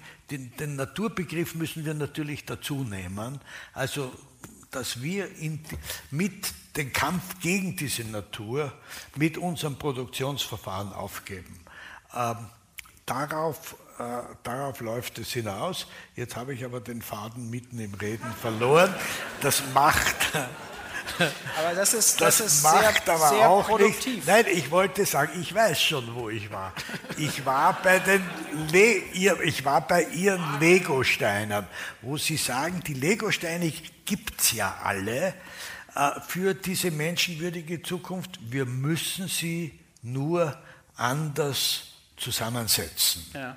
Das ist der springende Punkt und da haben sie dann auch die Kapitel aufgeteilt in Lego. wie die Legosteine alle heißen und wie man sie neu zusammensetzen sollte und dann kommt, könnte so eine Zukunft rauskommen.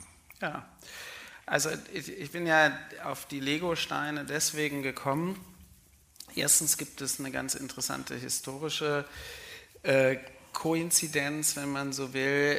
Lego ist Ende der 1940er Jahre erfunden worden, nach dem Zweiten Weltkrieg in einer historischen Situation, wo mindestens in Mitteleuropa der Grund für Hoffnungslosigkeit, für Perspektivlosigkeit, für Verzweiflung ausgesprochen groß gewesen ist. Ja? Wir haben eine, eine zerstörte Kultur, wir haben zerstörte Städte, wir haben zerstörte Infrastrukturen, wir haben zerstörte Familien, wir haben eine Geschichte des Massenmords, den größten Krieg, den die Welt jemals gesehen hat. Das ist die Situation. Ich sage gleich, warum ich das sage. Der Grund für Verzweiflung und Hoffnungslosigkeit war sehr ausgeprägt. Okay? Verglichen, ich sage es jetzt doch gleich und nicht später, verglichen mit der heutigen Situation auch wenn wir große Probleme in Sachen Klimawandel und vielen anderen Faktoren haben, scheint mir der Grund für Verzweiflung heute nicht so ausgeprägt zu sein. Mhm. Und das ist ein interessantes historisches Beispiel. Ich komme gleich aufs Lego zurück, weil aus dieser Situation, dieser, dieser, dieses, wirklich, dieses wirklich Zerstörten, und äh, mit einer, einer Verbrechensgeschichte, einer Kollektivverbrechensgeschichte hinter sich, auf dieser Basis innerhalb von drei Generationen freier Gesellschaften mit einer trotz FPÖ und AfD tiefen Prägung in bestimmten liberalen Mentalitäten und Einstellungen entstanden sind, woran 1947, 48 oder 49 hier kein Mensch geglaubt hätte. So, das mal zu der mhm. Frage, aber uns geht es doch gerade so schlecht und das ist alles so schwierig und der Klimawandel. Und Lego, jetzt kommt der Aspekt, Lego fasziniert mich deswegen als Metapher für einen möglichen Gesellschaftsumbau, weil Lego in der ursprünglichen Form, die Älteren unter uns werden sich erinnern, äh, ja nicht darin bestand, dass es hochartifizielle Dinge gegeben hat, die auf dem Kastendeckel abgebildet waren und die man mit den Steinen dann bitteschön nachzubauen hatte, sondern die Form des Legos war eine sehr begrenzte Form von sehr einfachen Bausteinen und die die Eigenschaft gehabt haben, dass man mit dieser begrenzten Anzahl von Bausteinen alles bauen konnte, was die Fantasie hergegeben hat. Und wenn man gedacht hat, das geht jetzt in die falsche Richtung, konnte man es auseinandernehmen und was Neues bauen. Reversibilität aus wenigen Grundelementen, eine unendliche Reversibilität. Das scheint mir eine zielführende Idee zu sein, wie wir Gesellschaft denken müssen. Sie muss reversibel sein hinsichtlich der zentralen Entscheidungen und sie muss gleichzeitig einen Rahmen sichern, das ist sozusagen der Baukasten, die Schachtel, die es erlaubt, die Freiheitsspielräume innerhalb des Spiels immer aufrechtzuerhalten. Das ist der Rechtsstaat, das ist der moderne Rechtsstaat. Und innerhalb dessen können wir variieren. Und jetzt nochmal, weil Sie Google genannt haben und so weiter. Ja, mir scheint auch in ökologischer Perspektive, eine Zentralkategorie neben der Reversibilität. Das bedeutet ja auch Fehlerfreundlichkeit. Ich muss Gesellschaft so bauen, dass ich Dinge wieder zurücknehmen kann, wenn sie sich als falsch erweisen. Wir wissen ja in der Mangelung von Prognosefähigkeit nicht, ob eine Idee wirklich trägt, dass man sie korrigieren kann.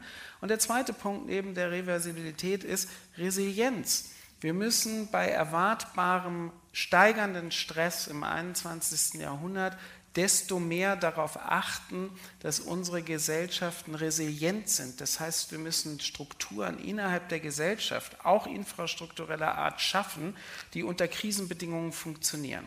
Das ist eine ganz zentrale Kategorie. Und jetzt komme ich zu Ihren Google-Utopien, die Sie ja schon selber leicht karikierend zitiert haben die zum Beispiel der Cyborg, den sie dann da haben wollen, oder das runtergeladene Leben auf der Festplatte oder diese ganzen nur freudianisch zu interpretierenden äh, Utopien, ähm, scheitern, wenn der Strom ausfällt. So einfach ist das. Ich bin total, das ist so einfach, dass niemand darüber spricht.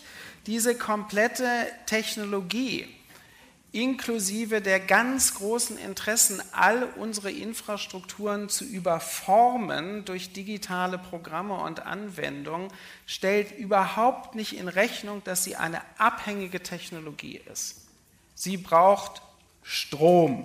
Und wenn der Strom weg ist, können Sie mit dem ganzen Mist nicht das Allergeringste anfangen und dann ist Ihre Existenz von der Festplatte auch gelöscht. Bingo.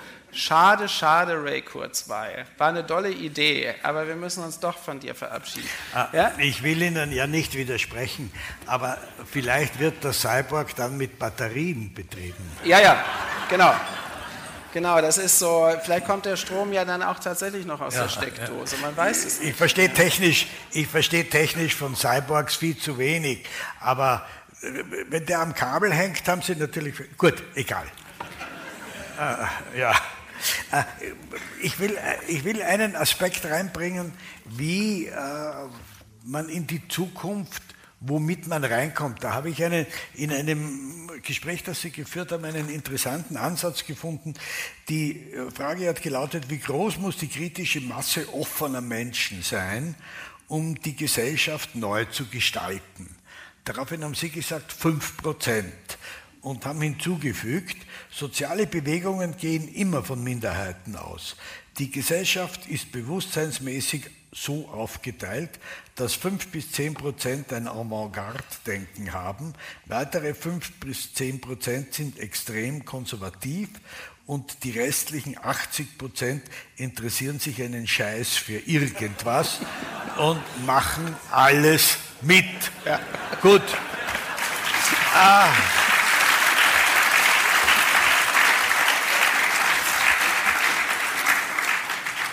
Habe ich mir gedacht, ja, das ist wirklich sehr arrogant formuliert, aber das hat was für sich.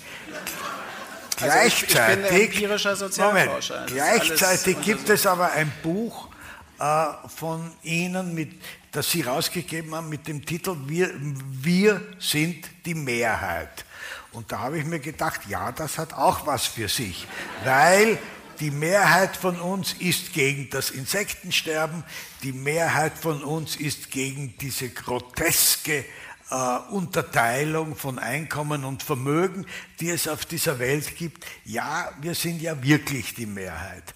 Das heißt, was ich bei Ihnen feststelle, was ich bei mir feststelle und bei Ihnen allen, ist ein gewisses Schwanken zwischen Optimismus und Pessimismus, da kommen wir nicht drum herum. Und dann ist mir noch eingefallen zu den 80 Prozent, äh, weil Sie es irgendwo angesprochen haben, das selbstfahrende Auto. Das ist äh, etwas, wofür sich eine Mehrheit, sagen wir 80 Prozent, äh, sicher nicht interessieren. Aber um ihr auf, bei Ihrer Formulierung zu bleiben, Sie kümmern sich einen Scheiß darum und darum werden wir es kriegen. Und letzter Satz dazu, das fand ich sehr interessant, Ihren Hinweis, dass Sie sagen, Produkte werden sehr häufig dann ein Erfolg, wenn sie angeboten werden, nicht vorher. Das heißt, es gibt kein Bedürfnis nach diesem Produkt. Aber in dem Moment, wo es da ist, wird es ein Erfolg und die Produzenten berufen sich dann darauf, äh, ja, die Kunden wollen das ja haben, obwohl die Kunden vorher überhaupt nicht das geringste Interesse daran gehabt haben, bevor es das gegeben hat. Ein, das Lieblingsbeispiel, Sie haben es schon in Ihrer Rede angesprochen, ist in dem Zusammenhang der SUV, äh, der, ich will jetzt nicht fragen, ob jemand hier in der Runde einen SUV fährt, aber weil da kann Ihnen der Herr Welzer was erzählen dazu. Gut, aber es, es ist so, dass die Manipulation in dem Zusammenhang unglaublich funktioniert.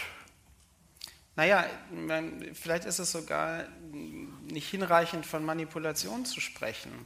Also die Kern, wie soll man sagen, die, die, die, die, der Kernfunktionsmechanismus unseres Typs von Gesellschaft, von Hyperkonsumgesellschaft, besteht ja darin, dass alles sich wirklich nur um das Ziel zentriert, dass es immer mehr von allem gibt, was von immer mehr Leuten in immer kürzerer Geschwindigkeit gekauft und weggeschmissen wird.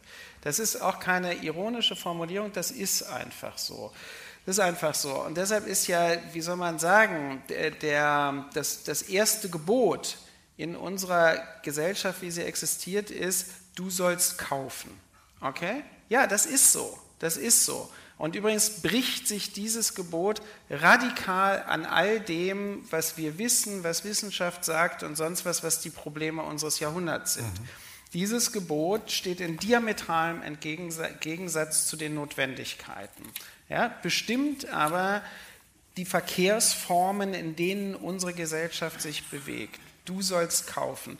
Und diese Industrie, die ja geradezu deliriert, ja, Amazon und sonst was, der ist es folgerichtig ja auch darum zu tun, ich sage jetzt nochmal, Freud, ja, Triebverzicht ist die Wiege aller Kultur.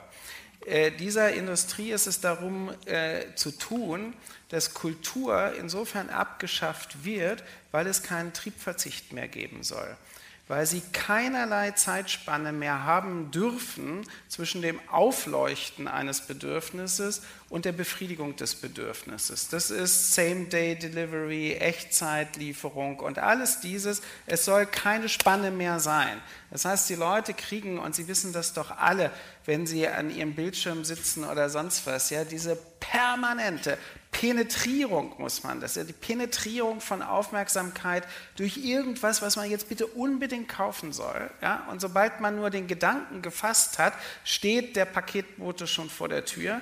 Und das Ding ist, ja, das ist ja auch dieses. Stellen Sie sich mal vor, wir hätten 1988 so etwas prognostiziert. Das ist doch der totale Irrsinn. Und wie sich, wie sich die, die, die, die soziale Welt, die kulturelle Welt, die Benutzeroberfläche unserer Welt dadurch verändert hat, dass es geht doch nur darum, dass diese ganzen armen Leute mit ihren DHL-Autos durch die Gegend fahren und einem dieses Zeugs vor die Tür legen. Ja?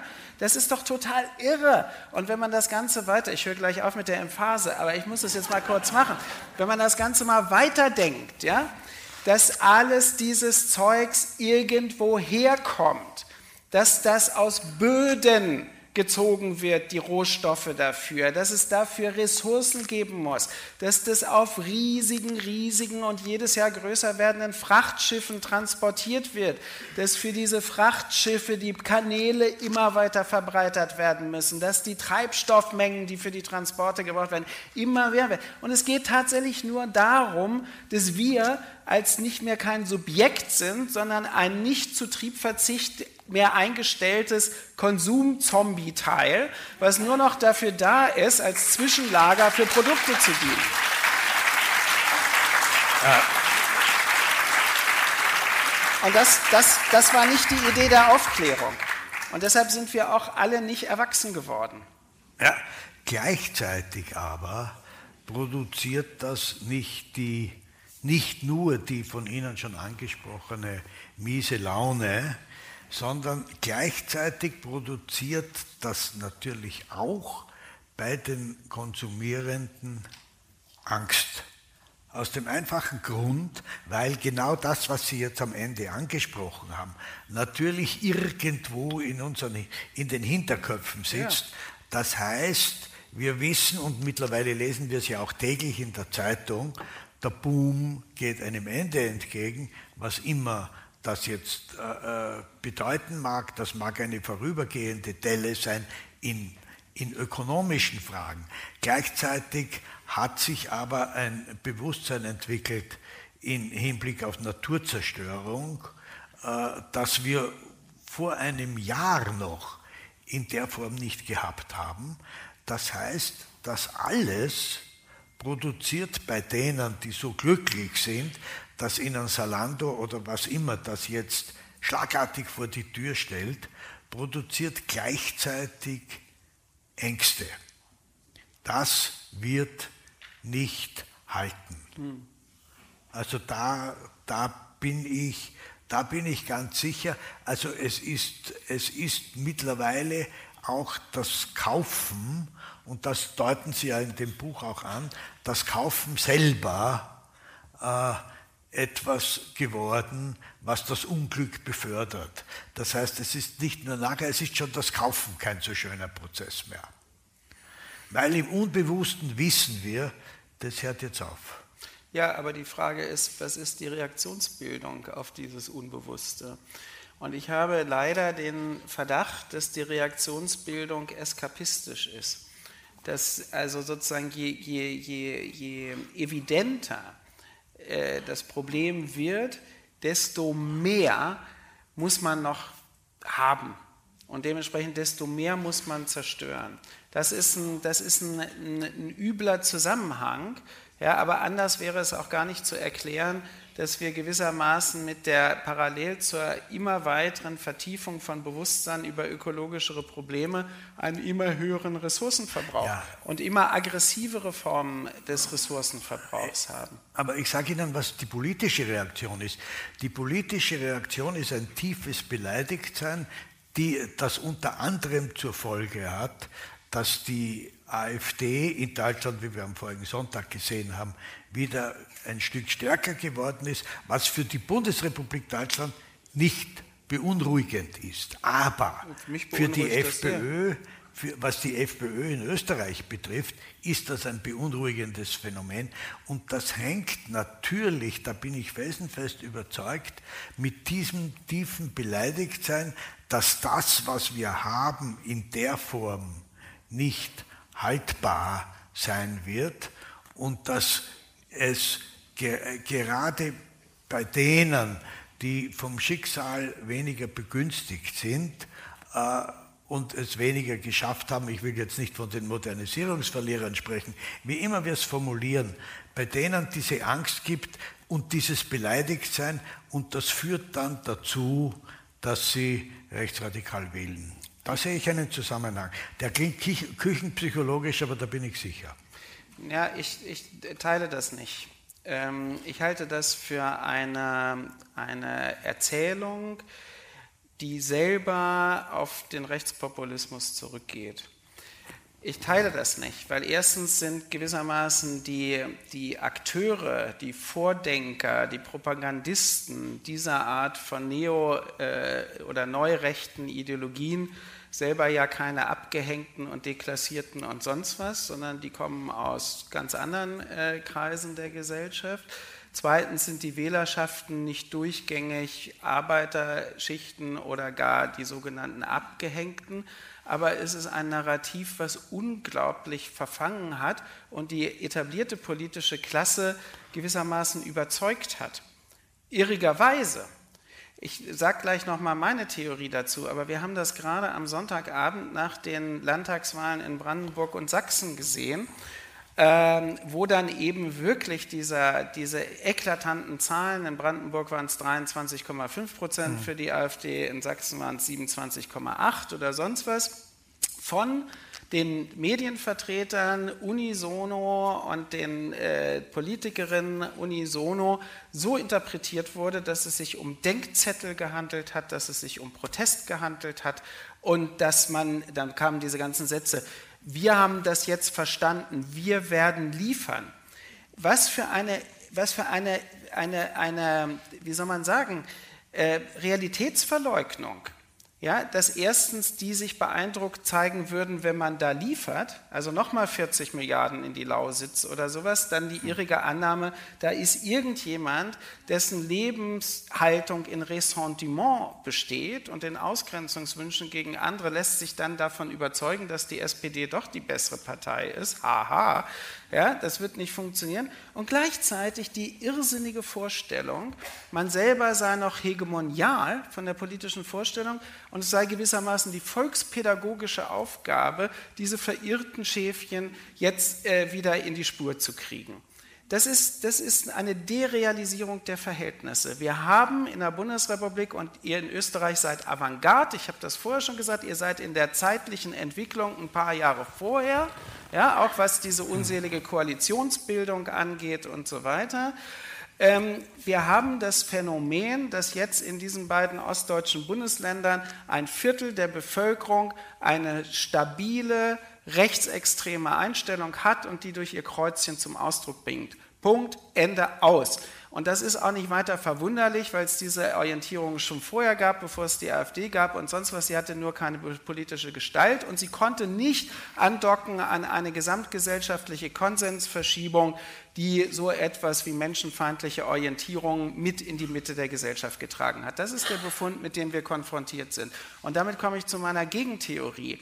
Günther Anders hat bei dem Begriff der unbestraften Unmenschlichkeit äh, verwendet. Mhm. Und hat auf den nicht ganz unwesentlichen äh, Aspekt hinverwiesen, dass nicht alle Menschen durch und durch gut sind, sondern dass sie große Lust haben, irgendwie aus welchen Gründen auch immer anderen weh zu tun, anderen zu schaden, andere auszugrenzen oder im historischen Fall andere auch vernichten zu wollen. Das ist die unbestrafte Unmenschlichkeit. Das ist natürlich nicht ganz ohne äh, sozusagen den historischen, exemplarischen Fall des Anschlusses Österreichs ja? Mhm. und sozusagen der großen Begeisterung der Wiener Bevölkerung, jetzt ist den Juden endlich mal richtig zu zeigen, so wie es im Reich auch der Fall gewesen ist. Unbestrafte Unmenschlichkeit. Warum kalkulieren wir nicht damit, in der politischen Realität zu sehen, dass es solche Orientierungen gibt und dass diese Orientierungen auf Realisierung drängen, wenn denn Rahmenbedingungen dafür geschaffen werden, dass sich das so äußern kann. Dann haben wir ein ganz anderes Bild, nämlich nicht das volkspädagogische Bild der Bekehrung von Irrgläubigen, sondern einer politischen Gegnerschaft, wo die Vorstellung von Demokratie und offener Gesellschaft gegen eine gegenteilige Vorstellung steht. Ja, schon. Nur mir ist es trotzdem äh, etwas zu statisch, äh, was Sie hier, das ist, das ist festgemauert. Ich sage, es gibt natürlich schon einen Faktor, über den wir überhaupt noch nicht gesprochen haben, nämlich den der Hetze. Die, die hetzen, sind natürlich selber nicht die Abgehängten, sondern das sind die Zyniker. Und die Hetze macht natürlich schon etwas aus. Ich meine, wir alle, haben solche und solche Aspekte. Und wenn man nur auf die negativen Aspekte geht, wenn man, denen, ja, wenn man sie nur verhetzt, ihnen sagt, ihr seid schlecht behandelt, ihr seid Opfer und zwar unschuldig und es gibt welche, die schuldig sind und das sind dann wahlweise die Ausländer mal wahlweise, auf jeden Fall genau. und dann die Verschwörungstheorie, die kann jüdisch sein mit dem Soros oder Brüssel oder Washington oder was immer, wurscht. Aber diese Faktoren, Menschen sind nicht von Haus aus so, sondern sie werden Sie werden von bestimmten politischen Kräften Klar. verhetzt. Ja. Und das spielt schon eine wesentliche Rolle. Daher sehe ich das nicht so statisch. Aber dann landen sie irgendwo da, wie Sie es beschrieben haben. Und dann ist es tatsächlich sehr schwer geworden, sie wieder zurückzuholen. Aber vor allen Dingen, das wäre wieder derselbe Punkt. Ähm, womit? Also auch hier taucht ja genau die Frage auf, was haben jetzt mal wir, ich unterstelle mal, wir sind ja die Guten, was haben wir denn zu bieten? Das ist doch auch das Interessante. Und jetzt kommen wir an den Ausgangspunkt zurück. Haben wir denn ein Zukunftsbild zu bieten, was attraktiv ist? Haben wir etwas anzubieten, in das man sich einschreiben kann? Ich möchte Teil davon sein. Nee, das haben wir nicht. Wir haben in der Bundesrepublik so, so, eine, so, eine, so eine, wie soll man sagen, Realkarikatur einer ehemaligen Volkspartei die darin besteht, dass keiner derjenigen, die zu den, zu den Funktionären gehören, Verantwortung übernehmen möchte. Wer will sich denn an so etwas anschließen? Wer will denn dabei sein? Wer möchte sich denn in solch eine politische Geschichte noch einschreiben? Die einzigen in der Bundesrepublik, die jetzt eine hohe Attraktivität haben, dass man sich in diese Geschichte einschreiben möchte, sind in der Tat die Grünen in der Bundesrepublik. Mhm. Ja, die sind ja ein bisschen besser als eure Grünen hier. Und ähm, da passiert ja, da passiert ja genau das, dass gerade junge Leute in hohem Maße, in einem ganz unerwartet hohen Maße, äh, Parteimitglieder werden und sich dafür engagieren. Das ist eine Korrespondenz mit den Fridays for Future oder so, weil es wenigstens rudimentär etwas gibt, wo man sagen kann, zu dieser Geschichte möchte ich gehören. Ja, und das gelingt auf die andere Art und Weise den Rechten eben auch, dass man sagen kann, ja, ich möchte zu denen gehören. Wenn Sie auf diese, diese rechtsradikalen Festivals gehen, die es leider dann in Deutschland inzwischen auch gibt. Da werden T-Shirts verkauft, da steht drauf, ich war schon rechts, bevor es cool wurde. Das sollte uns zu denken geben. Ja? Weil rechts ist sukzessive, das meine ich mit Konsensverschiebung, in die Mitte der Gesellschaft hineingerückt, transportiert auch über Mitglieder ehemals etablierter Parteien. Und dann wird es plötzlich nicht etwas, wo man sagt, um Gottes Willen, sondern es ist cool. Das wird Lifestyle. Das ist irgendwie attraktiv. Das ist interessant.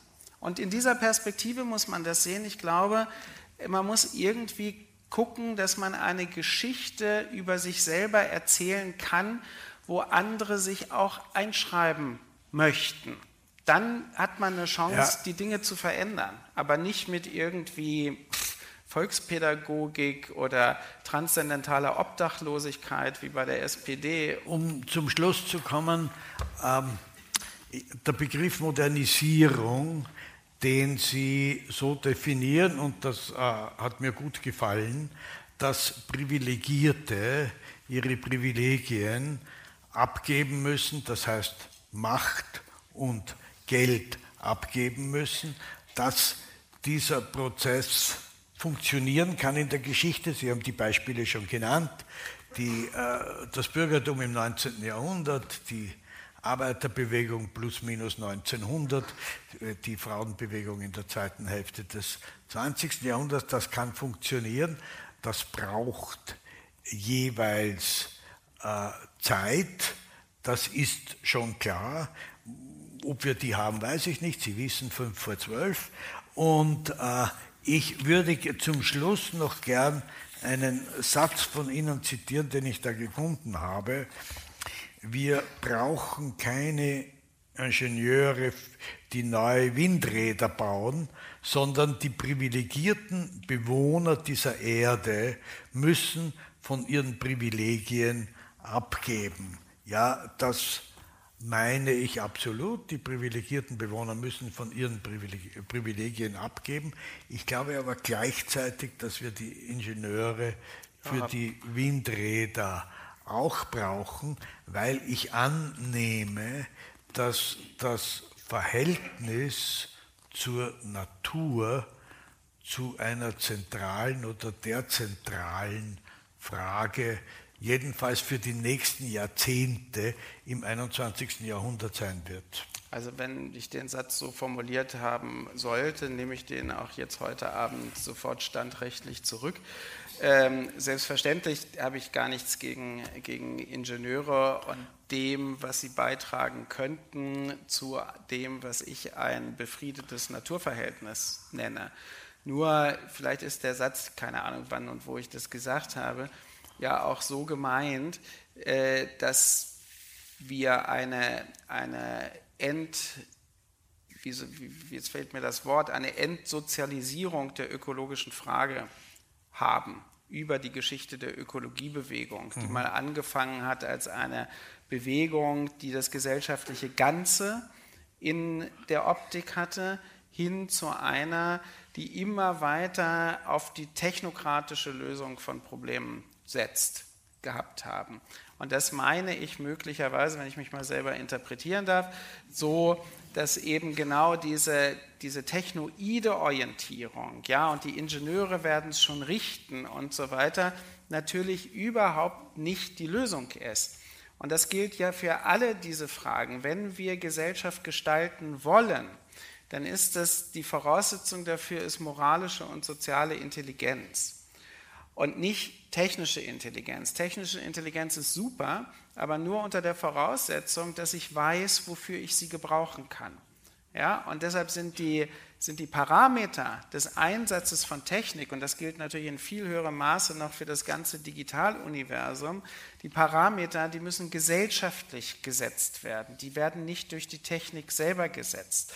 Und wohin das führt, ist natürlich zum Beispiel, dass jetzt schon äh, seit einer Weile ernsthaft darüber diskutiert wird, dass zum Beispiel diese wunderbaren Ideen mit dem Geoengineering doch vielleicht nicht von der Hand zu weisen sind. weil das mit dem Klimawandel schreitet ja unaufhörlich voran. Also kann man jetzt doch mal die Ingenieure ranlassen und ein bisschen das Meer düngen oder Spiegel im Weltall aufhängen oder was es da an Daniel Düsentrieb-Fantasien gibt. Und ich würde schon immer historisch dagegen argumentieren. Das wissen auch die meisten hier im Saal und Sie wissen das auch, dass wir in den 1970er Jahren eine intensive Entwicklung von Technikfolgenabschätzung wegen einer Notwendigkeit von Technikfolgenabschätzung gehabt haben und dass wir keine Technologie kennen in der Geschichte, die nicht auch unbeabsichtigte Nebenfolgen gezeitigt hat oder auch unbeabsichtigte Hauptfolgen wie bei der Atomenergie oder so. Ja?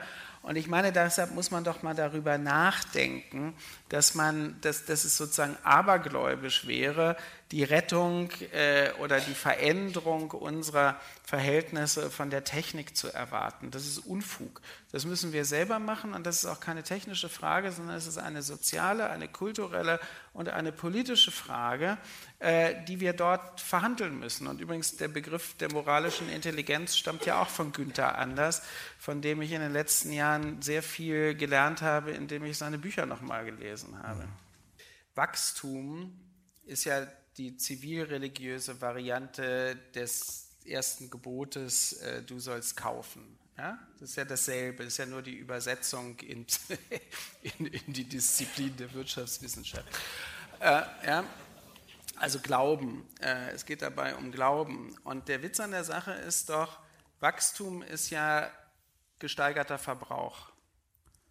Ja, und jetzt stellen Sie sich mal vor, dass in all den Politikerreden, in all den Koalitionsvereinbarungen, in all den Kommuniqués nach G20-Gipfeln, die immer damit beginnen, es ist uns gelungen, Wachstum zu garantieren, das ersetzt wird durch, es ist uns gelungen, für gesteigerten Verbrauch zu sorgen. Das wäre total cool, weil plötzlich alle Leute merken würden, wie, das wollen wir doch gar nicht. Ja? So, und insofern glaube ich, ist das irgendwie, muss man auch nochmal äh, sich bemühen, so ähnlich wie bei des Kaisers neuen Kleider, die Dinge zu dekonstruieren, zu entkleiden und eigentlich auch mal sich wieder angewöhnen zu sagen, was der Fall ist, auch wenn eben die berühmten 80 Prozent oder so in allen gesellschaftlichen Gruppen das Gegenteil davon sagen. Ich glaube, das ist auch das große Geheimnis, sich selber wieder ernst zu nehmen und zu repolitisieren. Sie hörten den Soziologen und Buchautor Harald Welzer in einer Diskussion mit Peter Huemer beim Wiener Stadtgespräch am 5. September 2019, das von der Arbeiterkammer Wien und vom Falter organisiert wird. Für die Audiodatei zu diesem Podcast bedanke ich mich sehr herzlich bei den Technikkollegen der AK. Und ich verabschiede mich von allen Hörerinnen und Hörern, die uns im Freirad Tirol und auf Radio Agora hören. Die Wiener Wochenzeitung Falter berichtet aktuell über Politik, Wirtschaft und Kultur. Wie unsere Gesellschaft anders gestaltet werden könnte, ist eine Frage, die regelmäßig gestellt wird. Wenn Sie keine Debatte verpassen wollen, dann empfehle ich ein Abonnement des Falter. Ein Abo kann man auch im Internet bestellen, über die Internetadresse abo.falter.at. Ursula Winterauer hat die Signation gestaltet, Anna Goldenberg betreut die Technik. Ich verabschiede mich bis zur nächsten Folge.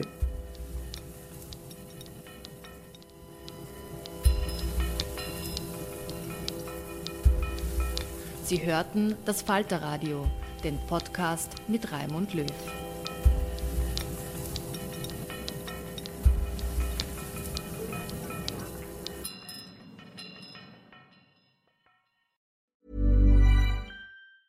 Hi, I'm Daniel, founder of Pretty Litter. Did you know cats tend to hide symptoms of sickness and pain? I learned this the hard way after losing my cat, Gingy. So I created Pretty Litter, a health monitoring litter that helps detect early signs of illness by changing colors, saving you money and potentially your cat's life. Pretty Litter is veterinarian developed, and it's the easiest way to keep tabs on your fur baby's health right at home. Go to prettylitter.com and use code ACAST for 20% off your first order and a free cat toy. Terms and conditions apply. See site for details.